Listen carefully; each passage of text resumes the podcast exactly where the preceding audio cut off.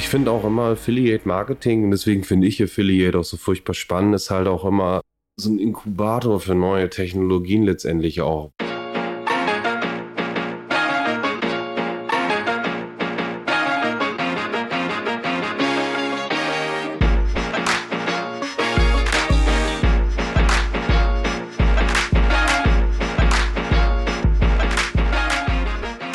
Hallo liebe Hörer und Hörerinnen, willkommen zum zweiten Teil des Next Level Time for Learning Podcast. Diesmal das Thema Paid Social versus Affiliate mit Nico Alas. Wenn ihr den ersten Teil noch nicht gehört habt, es gibt zwei Episoden zurück, dann habt ihr den ganzen Talk schon den ersten Teil und versteht den besseren Kontext. Sonst alle, die jetzt schon gewartet haben auf den zweiten Teil, hier der zweite Teil. Viel Spaß beim Hören. Euer Navid. Okay, aber rein theoretisch könnte man dann auch da auch jetzt wieder sagen, sagen, hey, am Ende hat irgendwie auch die Gutscheinseite den Sale bekommen und wir haben das Provisionsmodell auch angepasst. Gerade auch für die anderen Touchpoints im Affiliate-Kanal würde ja dann der Advertiser ja so oder so nicht zahlen, weil die Klicks für die bezahlen wir ja nicht. Das heißt ja aber rein theoretisch auch dadurch hätte er ja dann per se auch seine Akquirierungskosten auf dem Affiliate-Kanal auch reduziert, weil man ja auch weniger Provision auszahlt. Kann man natürlich so sehen, nur ich bin halt auch immer ein großer Freund davon, dass man langfristig mit Leuten zusammenarbeitet. Das ist auch eine Empfehlung für wirklich jeden, der ein Partnerprogramm betreibt. Nicht einfach Partner ohne was rauskündigen oder irgendwelche Sales stornieren, großartig, sondern das ist ja auch eine langfristige Partnerschaft. Und ähnlich wie es bei jetzt auch bei den Social Paid Kanälen ist, auch im Affiliate. Die Leute, die kommen jetzt immer mehr. Es wird Affiliate-Kanal auch aufgebaut, weil halt die anderen Kanäle immer schwieriger werden und da dann wirklich auch, ist es Gold wert, wirklich eine gute Partnerschaft mit den Leuten zu haben dann auch. Das heißt, wenn man sowas sieht, okay, ich habe einen Content-Partner, der liefert mir unheimlich viele Assisted-Vergütung, da wirklich mit dem auch in Dialog treten, das soll der ja weitermachen, bitteschön. Ne? Und er soll da auch von profitieren, weil das ist vielleicht auch nochmal so ein Punkt, der ich auch extrem wichtig finde. Verhandelst halt im Affiliate mit den Leuten auch im Regelfall auf Augenhöhe. Ja, ich sag mal, selbst ein Payback, die sind ja lange nicht so groß wie ein Meta oder auch wie ein Google, wie ein Amazon. Wenn du da ein Problem hast, da rufst du irgendwo an, landest im Kundenservice raus, der kann dir nicht helfen, dann geht's woanders hin und so weiter und so fort. Wenn du mit einem Affiliate sprichst, da hast du halt auch eigentlich, gerade auch bei den kleineren Blogs und so weiter, generell immer jemanden dran, der sofort was an einem Problem ändern kann. Und wenn du dann erstmal eine Geschäftsbeziehung mit so einem Affiliate aufgebaut hast und dann sagst du, guck mal, so und so sieht es bei mir aus, mit dem kannst du halt partnerschaftlich verhandeln. Nehmen wir mal so ein Beispiel, wenn jetzt Amazon sagt, okay, beim Marketplace, wir müssen, wir setzen die Provision jetzt nochmal irgendwie um 5% hoch und du denkst dir, Mensch, das geht aber gar nicht mehr, klar, das muss ich jetzt aufhören. Oder ich renne da mit Minus.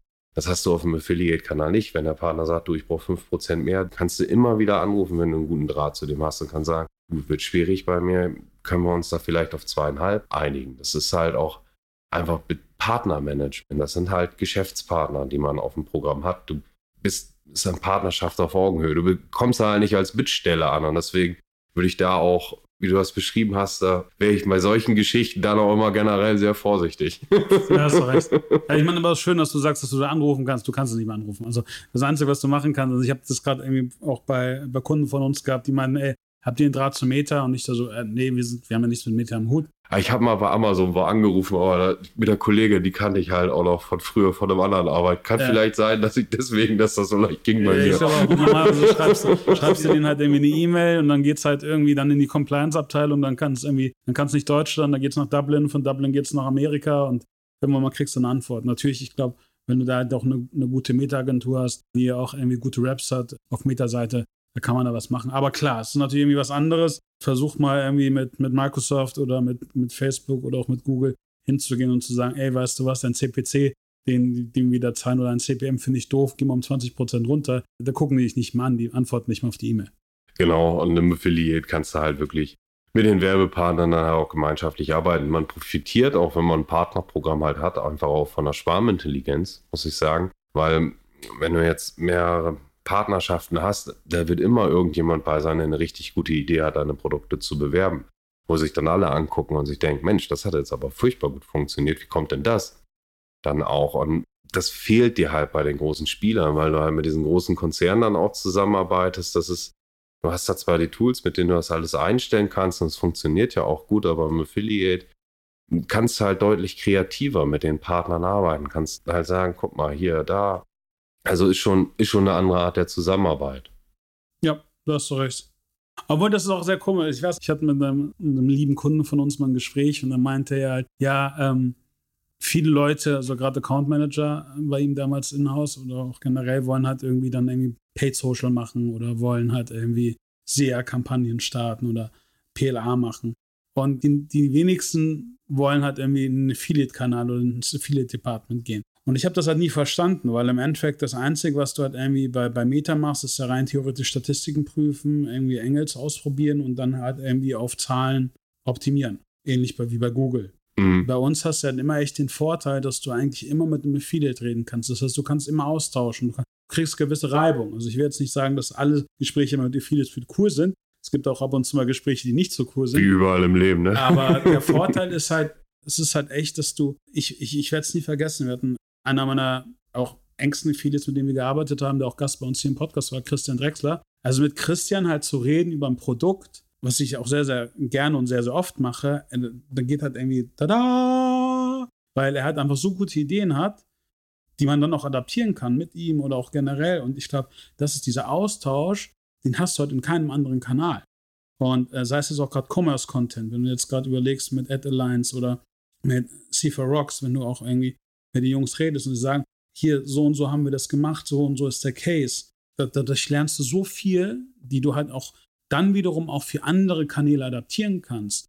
Und das sehe ich halt sehr selten, wenn du irgendwie mit einem Facebook-Rap redest, der dann sagt, ey, guck mal, by the way, es gibt irgendwie ein neues Tool. Oder wenn du mit einem Rap redest von Teleperformance, die für Google dich anrufen und sagen, ja, by the way, wir haben jetzt aber noch irgendwie PMAX-Kampagnen und die eigentlich, also no offense, ja eigentlich irgendwie das Guided Book von MMeter oder Google runterrattern und sagen, so und so macht man das.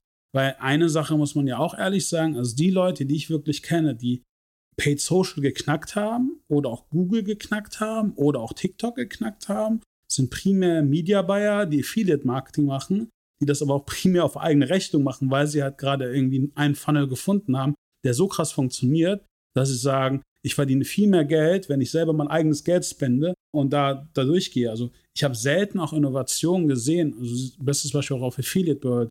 Also gerade TikTok war halt eins der Riesenthemen für Affiliates, weil die es halt einfach verstanden haben, diesen Kanal zu bespielen. Ähnlich wie Native früher. Also Tabula Outbrain war halt die ersten Leute, die auf diese Kanäle gesprungen waren, waren Affiliates, bevor danach halt klassische Agenturen das halt angeboten haben. Weißt du, was ich meine? Ja, ich weiß, ich finde auch immer Affiliate Marketing und deswegen finde ich Affiliate auch so furchtbar spannend, ist halt auch immer so ein Inkubator für neue Technologien letztendlich auch, weil letztendlich, wie du schon sagst, wenn die Leute, die monetarisieren das erstmal darüber, für den Advertiser, für den Programmbetreiber ist die Fallhöhe halt auch erstmal gering und dadurch eigentlich alles, was es so an neuen Technologien gibt, auch Retargeting, so ein klassisches Beispiel, ging ja auch über Affiliates damals los. Mittlerweile gibt es da ja auch 100 Netzwerke, dann auch, die das dementsprechend machen. Und das ist es halt einfach.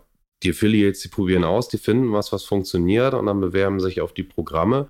Und daraus entstehen dann irgendwo vielleicht dann auch Agenturen, die dann sagen, okay, guck mal, das scheint zu funktionieren, wir ziehen das jetzt einmal richtig auf. Oder was heißt richtig auf? Es wird ja schon von den Affiliates richtig aufgezogen. Aber wir machen da jetzt einen einzelnen Werbekanal von, weil Affiliate ist ja wirklich dieser große, bunte Blumenstrauß dann auch. Und um nochmal darauf zurückzukommen, was du gesagt hast, dass da viele gerne in die Social Paid Sachen wollen oder auch zu Google von unserem Kunden. Ich kann mir halt auch vorstellen, so das erste, was man mit Affiliate, wenn man sich da halt null mit auseinandergesetzt hat, auch verbindet, ist einmal A, Gutscheinmarketing und vielleicht dann auch Blogs, die keiner liest. Das, das ist dann so das Thema, was die meisten mit Affiliate dann irgendwie verbinden, die sich halt noch vielleicht mal fünf Minuten kurz informiert haben. Ne? Weil Affiliate ist halt, ist halt so viel mehr. Du kannst ja, zum Beispiel, ich hatte auch mal einen Kunden betreut, die haben das Affiliate-Programm auch eher so dafür genutzt, zu sagen, okay, wir probieren damit einfach neue Technologien auch aus, die uns halt auch angeboten werden und gucken, wie das konvertet.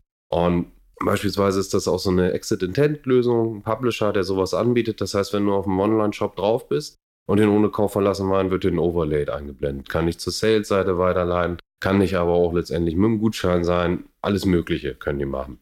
Und das kannst du dann halt dementsprechend targeten, wo die auch gesagt haben, wir finden das richtig spannend. Wir haben das halt auch schon mal überlegt, selbst zu machen. Uns selber zu programmieren fehlt das technische Know-how. Es gibt auch Anbieter, die wollen dann aber auch einen fixen Kostenblock von mehreren tausend Euro, Wir wissen aber gar nicht, wie das funktioniert. Sag mal, habt ihr da nicht einen passenden Werbepartner für? Als Affiliate-Marketer. Und dann haben wir auch gesagt, ja Mensch, wir haben da den Partner, haben den aufgeschaltet und Kampagne funktioniert wunderbar, es rechnet sich. Wir haben auch gesagt, wir lassen das jetzt erstmal A weiter so durchlaufen und gucken dann halt, bis sich das rausgerechnet hat. Das heißt, bis wir halt wirklich sagen können, die Fixkosten hätten wir wieder drin, dann switchen die dann halt auch. Und so kannst du Affiliate Marketing natürlich auch unheimlich gut nutzen. Ne? Ja, macht, macht vollkommen Sinn. Also gerade gerade halt einfach auch neue Sachen auszuprobieren, weil also was ja viele auch machen, ist, also gerade auch irgendwie äh, junge Brands, die dann sagen, okay, weißt du, ich, ich will von mir aus irgendwie den, den Retargeting-Kanal oder den SEA-Kanal oder den PLA-Kanal, mache ich erstmal über Affiliates, mhm. damit ich ein Gefühl dafür kriege. Und dann können sie sich im Nachhinein noch immer überlegen, was sie in-house machen wollen oder nicht. Gerade weil, weil, sagen wir mal ehrlich, das ist ja auch das Krasse. Du kriegst ja eigentlich für das Geld, was du mir viele zahlst, im seltensten Fall eine Agentur. Ja. Und ich glaube, das, das ist halt auch der Punkt, den man, den man auch immer nicht vergessen darf. Also ich sehe es halt auch so. Nochmal, also ich sehe es auch immer, wenn ich irgendwie, keine Ahnung, auf den Messen bin, was da viele Leute sind, auch gerade wie, wie auch das, dieses Media Buying Game da läuft. Also gerade bei Affiliates. Und wie viel Geld sie auch investieren. Ne? Also wir reden ja hier dran, trotzdem davon, dass auch, sage ich mal, wirklich große Media Buyer sechsstellig, siebenstellig im, im Monat spenden. Ja. Um, um, da halt einfach auch global da irgendwie mitspielen zu können. Und ich glaube, eines der interessantesten Aspekte, wo du auch meintest, da musste ich gerade schmunzeln, ist, ich weiß noch, gerade im Display-Bereich war es halt so, du musstest früher irgendwie bei DoubleClick, also bei Google, um da irgendwie, sage ich mal, als Media Buyer reinzukommen, musstest du, glaube ich, sechsstellig committen im Monat. Und das konnten halt die wenigsten Merchants selbst. Mhm. Die, die, wollten ja gar nicht so viel. Also sie konnten auch, erstens hatten sie nicht die Leute, um das auszuspielen. Zweitens hatten sie wahrscheinlich auch nicht mal einen Ad-Server dafür. Und jetzt hat es natürlich, dann, dann haben es natürlich irgendwie Publisher gemacht oder Agenturen. Und irgendwann mal hat natürlich dann Google bemerkt, hey, eigentlich ist das ja voll das gute Mittel und haben halt den kompletten Display-Bereich jetzt irgendwie auch bei, bei, bei AdWords halt eingegliedert. Und jetzt kannst du es halt darüber machen. Und da siehst du ja genau, was du meintest. Also du nimmst halt gewisse irgendwie Lead-User und von da aus, wenn das Ding pullt, wenn der Markt das haben möchte, dann kommt es halt genau in den, in den Moment, dass du danach sagst, okay, hey, ich mache das, sage ich mal, der breiten Masse verfügbar. Genau. Das ist es halt letztendlich dann auch, ne? Aber das heißt, du siehst da halt auch mehr als, also weil das war immer auch das, das Beispiel bei mir, immer so, ja, bringt irgendwie Affiliate ein Value und immer ja. irgendwie, wir sind ja nur im Low-Funnel, also, also ich muss ja sagen, ich war immer schon Ver Verfechter davon, dass, dass das nicht stimmt. Nee, also wir sind nicht nur im Low-Funnel aktiv Affiliate-Marketing. Also ganz und gar nicht. Du kannst, es ist natürlich, weil es Last-Click-Modell halt auch ist. Ich sag mal, wir haben jetzt ja schon auch die Tracking-Weiche angesprochen und so weiter. Wenn du natürlich keine Tracking-Weiche drin hast, äh, vielleicht auch kein Basket-Freeze drin hast und einen Gutschein an alle 200 Gutscheinpartnerschaften und einen Gutschein 5% auf alles, dass du dann einen unheimlich großen Anteil an Gutscheinpartnern auf dem Programm haben wirst, ist klar ist aber letztendlich nicht der Fehler vom Affiliate-Kanal, wie er funktioniert, sondern letztendlich, wie du dein Partnerprogramm dann noch aufgebaut hast. Wenn du aber wirklich ein Partnerprogramm richtig aufbaust, kannst du Content-Anteil 50% haben. Dann hast du da dann vielleicht auch noch einen PLA-Partner mit drauf, um deine Inhouse-Kampagne dann halt auch zu unterstützen und stehst mit dem im Austausch. Dann hast du, was das angeht, dann vielleicht auch noch Cashback mit drauf. Klar, ein Lower-Funnel-Partner, aber dieses ganze Gutschein, Thema, das ist halt wirklich nur ein kleiner Teilaspekt. Ein weiterer Aspekt, wenn du ein Programm gut aufgebaut hast, den du hast, du wirst auch Partner aus dem Social Media Bereich haben, wo du dann halt auch so Mikroinfluencer auf dem Programm hast, die ja eindeutig, auch wenn sie mit Gutscheincodes in vielen Fällen arbeiten, so läuft das da halt, funktioniert das dann auch, aber das sind ja auch eher Upper Funnel Publisher, die erstmal den Need erzeugen. Dann auch. Du hast Vergleichsportale mit drauf, wo der Kunde dann halt guckt. Das geht ja auch in Vergleichsportalen nicht immer nur noch billig, sondern das kann er auch gucken Leute halt auch wegen der Lieferzeit dann auch. Ne? Was kann, oh, der eine ist vergünstiger, muss ich aber vier Wochen warten. Mensch, dann nehme ich einen zweiten Anbieter, kostet zwar 20 Euro mehr, aber das habe ich nächste Woche. Das sind dann auch Partnertypen, die du mit drauf hast. Und es ist halt wirklich ein kompletter Blumenstrauß überall innerhalb der Customer Journey, was du finden kannst, kannst du Affiliates haben. Und wenn du halt auf dein Partnerprogramm guckst und du siehst, ich habe wirklich nur Lower Funnel Partner, sei es jetzt Cashback oder Gutscheinmarketing, dann sollte man da vielleicht auch überlegen, ah, warum ist das so? Weil das ist dann halt falsch aufgesetztes Programm in meinen Augen dann auch und nicht, nicht weil Affiliate nur aus Gutscheinseiten besteht. Hey, wir brauchen deine Unterstützung. Du findest den Podcast klasse? Grandios. bitte follow unserem Kanal und schreib uns eine Review. Was du auch noch machen kannst, ist, du kennst ja bestimmt relativ viele Leute in deinem Umfeld, die auch in unserem Bereich arbeiten, teil doch einfach unseren Podcast. Umso mehr Leute wir erreichen, umso mehr Leute können wir von unserer Liebe für Affiliate Marketing begeistern. Ja, hast du recht. Also ich meine natürlich, es gibt natürlich auch gewisse Aspekte, wo du sagst, also es gibt ja auch genug auch Kunden, mit denen wir auch im Pitch waren. Ich meine ja, der Fokus bei uns ist halt im Low Funnel. Das heißt, der Kaufintent steht. Ich will jetzt eigentlich nur noch closen. Ich glaube, das ist ja auch fair, fair enough, aber da muss man natürlich auch dann gucken, was ist, ja, was ist, sag ich mal, die. Du musst immer einen Gesamtmarketing-Mix vom Kunden betrachten. Und nehmen wir jetzt mal so ein Beispiel, da hatten wir auch schon mal drüber gesprochen, so Kühlschränke, schwieriges Thema. Da kannst ja, wer liest sich Content über einen Kühlschrank durch, ne? Sondern da geht es dann halt meistens auch über Vergleichsportale und so weiter. Das, das ist so klar, du brauchst auch für einen Content-Anteil ein erklärungswürdiges Produkt, sage ich mal. Ja, und halt auch eine Nische, wo es halt auch Content gibt. Also wie schon gesagt, wenn du jetzt, keine Ahnung, iPhones verkaufst, da ist es Preisvergleich, da ist es, aber das ist halt auch irgendwie ein Preismengenmarkt. Und ich ja. glaube, da muss man dann auch sagen, okay, ähm, dann gibt es halt im Endeffekt die Möglichkeit, ob ich jetzt das Ding bei Amazon kaufe, irgendwie bei Cyberport oder bei Notebooks billiger oder woanders ist, ist oder bei Mediamarkt Saturn oder von mir aus auch bei, äh, keine Ahnung, weiß ich nicht, Hassans Phone Shop. Da geht es eigentlich primär darum, wie sind die Reviews auf der einen Seite und auf der anderen Seite, wo ist der Preis und die Verfügbarkeit hat gegeben. Genau. Aber mit solchen Advertisern, die halt auf solchen Märkten agieren, hast du Diskussionen dann im Regelfall auch nicht, weil die halt auch wissen, wie es funktioniert dann auch. Ja. Ne? Also, ja, voll richtig. Aber was ich auch nochmal sehr interessant finde, ist ja, also wir haben ja, sage ich immer, im Paid Social Bereich auch noch irgendwie das Targeting. Also man kann, man, man konnte ja mal sehr, sehr gut targeten. So wenigstens, wie schon gesagt, ich bin jetzt keine Meta-Agentur. Äh, mir wurde jetzt in der letzten Zeit immer öfters gesagt, dass Targeting nicht mehr so gut funktioniert. Habe hab ich auch gehört. Dass man halt irgendwie nur noch broad an die Kampagnen gehen soll. Wie ist es denn bei uns? Bei uns ist das, das ist halt auch wieder schön am Affiliate wir targeten halt auch nochmal komplett anders. Wir gucken halt wirklich, wenn wir jetzt nach neuen Partnern, pickst du ja einmal selber die Partner raus. Und nehmen wir jetzt mal das Content-Beispiel. Du suchst dir halt auch die passenden Blogs dann dementsprechend raus. Einmal bewerben sie sich A bei dir und du kannst die Auswahl treffen, wenn du in einem öffentlichen Netzwerk angemeldet bist und ein Partnerprogramm anbietest. Und dann kannst du halt auch sagen, okay, den Partner möchte ich oder möchte ich nicht haben. Du kannst die Partner ja auch auswählen. Aber du kannst halt auch wirklich gezielt suchen. Also anders gesagt, wenn du jetzt bei Facebook einstellst, okay, irgendwie 90 Prozent meiner User, die ich im Shop habe, das ist, sind Männer im Schnitt 35 bis 45, dann targest du das auf Facebook. Im Affiliate sieht es ein bisschen anders aus, wenn du dann weißt, okay, ich habe das Produkt hier, das ist eine Seite, die über das Produkt schreibt oder wo halt, wo du halt drauf kommst. Nehmen wir mal wieder das Beispiel Stricken. Wenn du einen Strickblock hast, dann wird das nicht die Zielgruppe sein, die ich beschrieben habe. Ne? Aber selbst wenn dann dann hast du vielleicht die Frau ab 40, ne? So bei Stricken kann ich mir gut vorstellen. Wir gucken aber ja nach einem Blog, wo es um Stricken dann geht, um Handarbeit, um Tipps oder auch, sei es bei YouTube, Erklärvideos, Instagram, wo solche Sachen gepostet werden. Das sind ja potenzielle Affiliate-Partner, die wir raussuchen und auf so ein Programm holen. So targeten wir und da ist es dann halt auch egal, wenn dann lustigerweise auf dem Blog, den wir gefunden haben, nur Männer 20 unterwegs sind, die stricken, die haben sich ja für das Thema interessiert. Das ist ja für die dann ein spannender Fall und die werden dann auf den Online-Shop weitergeleitet. Und die hättest du dann, wenn du das Targeting so über Facebook angestellt hast, dann auch verloren. Es wird auch da mit Sicherheit immer ungefähr die Zielgruppe dann auch vom Shop sein, aber wir targeten schon anders. Das heißt aber rein theoretisch können wir sagen, dass wir dann eher auch auf den Kontext gehen. Genau, genau. Das Wort habe ich gesucht. ja, das ist ja im Endeffekt auch der Vorteil, dass du ähm, also auch irgendwie nach Keywords suchen kannst und dann halt auch noch, weil da haben wir ja auch mal den, entweder hast du hast transaktionale Keywords oder auch informative Keywords und wir dementsprechend dann halt auch eben an der Journey lang die Publisher suchen können.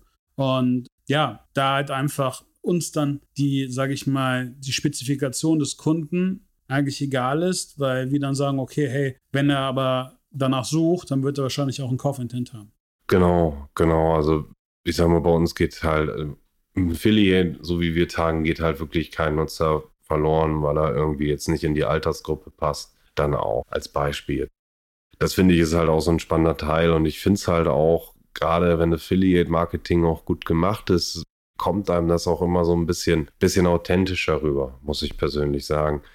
Ich hatte auch im Tabletop-Bereich immer ganz gut zu tun, auch aus dem Bereich und musste halt diese Figuren anmalen und alles. Ist so kleine, in sich geschlossene Community, sage ich mal auch. da gibt es dann halt ein paar Shops, gibt die entsprechenden Seiten, da gibt es sogar ein Wikipedia über die Lore von den ganzen Thematiken. Wenn du da dann natürlich als Online-Shop aus dem Bereich platziert bist, hat das auch einfach eine Authentizität. Ne? Oder was man auch in diesem Bereich vielfach hat, ist zum Beispiel, du hast YouTube-Videos, die dann halt über diesen Content erzählen, die halt auch über Lore-Sachen erzählen und die packen da halt auch komplett offen dann Affiliate-Links runter und sagen, guck mal, wenn er jetzt bei meinem Partnershop da über den Link einkauft, behalte ich eine Vermittlungsprovision. Das ist ja einfach eine unheimlich authentische Sache dann auch, was das angeht. Und was mir immer so auffällt, wenn ich so durchs Internet surfe, mache ich ja auch berufsbedingt relativ viel. Ich finde halt auch so diese Google Facebook-Werbung, die sieht halt auch bis auf die Logos immer relativ ähnlich aus. So, das ist, ist halt auch einfach ein bisschen langweilig, finde ich, streckenweise dann. Ne? Wo du halt mit Affiliate deutlich, deutlich kreativer die Werbung dann auch platzieren kannst, selbst Bannerwerbung. Und meistens lässt es ja nur über die CSV dann laufen und dann hast du da ein Shop-Logo, ein paar Produkte, die dich anspringen und ja, sieht, sieht überall gleich aus dann, ne? Ja, ich glaube, das ist halt einfach auch echt dieser Punkt, dass du, dass du halt noch relativ gut auf, auf Innovationen eingehen kannst. Da geht es natürlich auch im Targeting, gerade in Amerika geht es halt noch irgendwie exorbitant besser, auch gerade bei Meta. Mhm.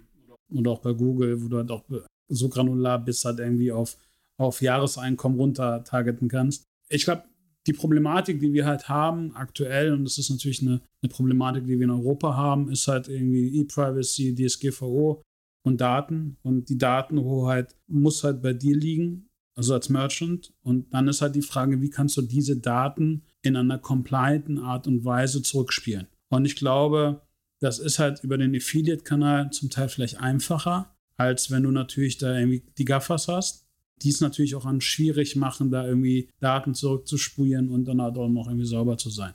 Ich meine, bestes Beispiel ist auch, unsere Industrie redet seit zwei Jahren darüber, was, was passiert, wenn irgendwie Cookie-Tracking abhanden kommt. Und ich muss auch sagen, ich kenne sehr, sehr viele unserer Kunden, die halt auch irgendwie auf serverseitiges Tracking umsteigen. Ich kenne auch viele Netzwerke, die auch in ihre Plugins jetzt auch, sage ich mal, die, die Technologie einbauen.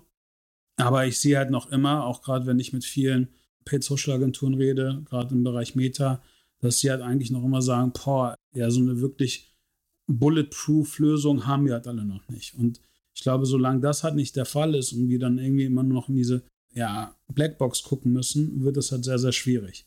Und es, es, es macht es halt auch echt sehr, sehr schwierig. Also ich sehe es ja bei uns immer auch, wenn du jetzt mal guckst, hey, wenn du bei uns die Trackerzahlen anguckst und die, die, die User Journeys anguckst, ist das alles relativ plausibel. Mhm.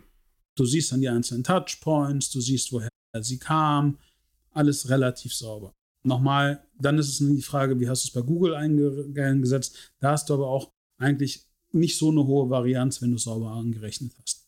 Und wenn du natürlich auch dein Partnerprogramm dementsprechend aufgebaut hast. Das ist halt zum Teil bei, bei Meta echt raten. Mhm.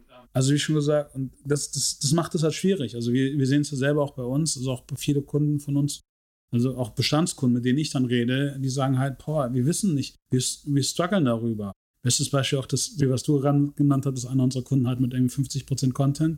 Die wachsen halt enorm über diesen Kanal. Die haben halt irgendwie 95% Neukunden über den Content-Bereich. Und das ist halt einem, gerade weil das Produkt halt so, so cool und so catchy ist und halt einfach auch genau auf diese Zielgruppe passt, kriegen sie halt dadurch Fans. Und durch diese Fans kriegen sie halt einfach neue Bestandskunden. Und sie kennen irgendwie den Lifetime Value. Aber auch der Erstkauf, daran verdienen sie schon Geld. Und was ich halt gerade sehe, und da hatte ich mich letztes Jahr auf der OMR unterhalten mit Lars, das ist auch ja, der Inhaber einer, einer Meta-Agentur aus Hannover. Und er meinte, das Problem, was du jetzt gerade siehst, ist, es kommen viele Advertiser, die Meta machen, kommen jetzt in die Problematik dadurch, dass das Tracking nicht mehr so sauber funktioniert oder so überattribuiert wie früher, dass sie merken, dass sie eigentlich gar kein Proof of Concept mehr haben. Und was auch passiert ist, dass viele jetzt über ein Lifetime Value gehen und über ein Lifetime Value dann sagen, okay, den Erstkauf, der ist berechtigt. Also es ist berechtigt zu sagen, wir haben irgendwie eine Magic Number von irgendwie 1, das heißt irgendwie nach einem Jahr recoupen wir den Neukunden, weil er ja so oft wieder bei uns kauft. Und das kann man natürlich irgendwie machen, aber dann muss man natürlich auch irgendwie das ganze Geschäft, das man auch enorm abzinsen und auf der anderen Seite auch wirklich enormes also Geld reinstecken. Und dann muss das auch noch alles aufgehen. Mhm. Und ich glaube, das ist halt irgendwie, also wenn ich jetzt auch relativ viele D2C-Brands sehe, mit denen wir reden, also ich würde, ich würde nicht auf dieses Pferd setzen. Also nicht nur und Endeffekt sagen, ey, das ist mein einziger Kanal und den drücke ich durch, weil irgendwann mal in der jetzigen Phase, auch letztes Jahr, wo einfach immer das Geld ausging. Also das günstige Geld ist weg. VCs überlegen sich gerade, wo sie investieren, was wir da einfach machen müssen. Und ich glaube, da, da ist es sehr, sehr wichtig, und das sehen wir ja jetzt auch gerade bei uns, dass man den Trend wahrnimmt und einfach diversifiziert, was die Kanäle angeht und einfach auch nochmal Kanäle hinzufügt, die eigentlich immer ROAS positiv sind. Und ROAS positiv auf eine Art, die den Gesamtblended ROAS nicht halt komplett krass vernichtet. Weil, sagen wir mal ehrlich, auch in dem Beispiel, was du ja meintest, wenn wir ein ROAS von 8, ein ROAS von 10, ist ja super. Und mhm. wenn du dann noch auf andere Kanäle hast, die auch noch reinspielen, kommst du ohne Probleme auf irgendwie Akquirierungskosten irgendwie von, von 20 Prozent. Das heißt, du bist noch immer bei einem ROAS von 5, also blendet. Mhm. Ähm, und ich glaube, daher, das ist halt einfach viel angenehmer, als wenn du dann sagst, ich baller da jetzt nur Meter drauf und, und hoffe, dass ich da irgendwie auf einen anderthalbfachen ROAS komme. Ja, ich glaube, es ist generell schwer, nur einen Marketingkanal zu nehmen, weil bist halt dann auch von diesem Marketingkanal abhängig. Sei es jetzt sehr, ist natürlich auch, wenn du nur Affiliate machst, finde ich natürlich, glaube ich, besser möglich, als jetzt nur Facebook zu machen. Glaube ich, weil du halt diesen bunten Blumenstrauß hast, aber man sollte generell auch immer mehrere Marketingkanäle drin haben, dann auch. Das ist, ist denke ich, ganz klar. Ist natürlich auch immer so ein bisschen Frage, wie, wie legt man das Budget letztendlich auch für die Kanäle dann auch fest, weil immer so eine Frage ist, also das habe ich jetzt ja auch viel aus den Gesprächen mit den Kunden rausgezogen, ist ja auch, wo überlegt wird, okay, schrauben wir jetzt die Facebook-Kampagne nochmal hoch, stecken wir einfach noch mehr, das heißt bei Google mit rein, in die SEA-Kampagne oder sparen wir uns letztendlich das mal und nehmen das halt für ein Affiliate WKZ dann auch, um zu gucken, wie das funktioniert da findet halt jetzt gerade auch ein Wandel statt, was ich halt auch höre, wo wir halt auch wirklich Kunden sprechen dann auch, die dann halt auch sagen, okay, wir haben sogar schon ein Partnerprogramm, möchten das aber einmal A weiter ausbauen, dann auch, wir möchten den Anteil über Affiliate dann auch erhöhen, was da gibt. Wir sind auch bereit dafür, einfach auch wirklich Budget aus Facebook rauszuziehen, aus Google rauszuziehen, um dieses Budget dann auch für das Partnerprogramm zur Verfügung zu stellen, um halt diese WKZ-Kosten zu nehmen. Oder aber auch spezielle Aktionen dann, das dementsprechend dann einzupreisen, einzuplanen, dann auch um zu sagen, okay, wir machen jetzt mal Überschub eine Cashback-Aktion. Oder wir nehmen jetzt einfach mal eine WKZ-Buchung für Newsletter oder wir lassen uns dann einfach mal Content dann dementsprechend auch kreieren. Ich glaube, das ist gerade auch bei vielen so der Fall, wo sie halt auch sagen, wir möchten halt einfach auch ein bisschen das Budget anders einteilen, wenn sie Affiliates schon haben. Oder dass sie wirklich sagen, okay, wir haben noch überhaupt gar kein Partnerprogramm. Wir brauchen aber anscheinend wohl mittlerweile eins, weil es ist, also man sieht es ja in den Netzwerken. Also wenn man mal bei 100 Partnerprogramme oder affiliatemarketing.de guckt, es starten ja auch wirklich jeden Tag neue Partnerprogramme. Und streckenweise sieht man dann da auch Brands, wo man sich dachte, wie, die hatten noch gar kein Partnerprogramm wo man sich auch, okay, dann ein bisschen spät mittlerweile dann auch, ne? auch denkt, okay, da hätte ich jetzt mit gerechnet, dass sie jetzt irgendwie seit, keine Ahnung, seit 2014, 15 Partnerprogramm hätten, so vom Namen her zumindest dann auch. Aber das merkt man halt. Also es zieht halt gerade wirklich, wirklich viel in diesen Affiliate-Markt rein, wegen diesen ganzen, ganzen Problematiken dann auch. Oder aber die Budgets fließen auf dem Kanal, weil Affiliate wächst ja auch nach wie vor. Also es ist ja kann eigentlich überall aussehen, wie es immer will. Affiliate, seitdem es da ist, kennt eigentlich nur eine Richtung und die ist nach oben.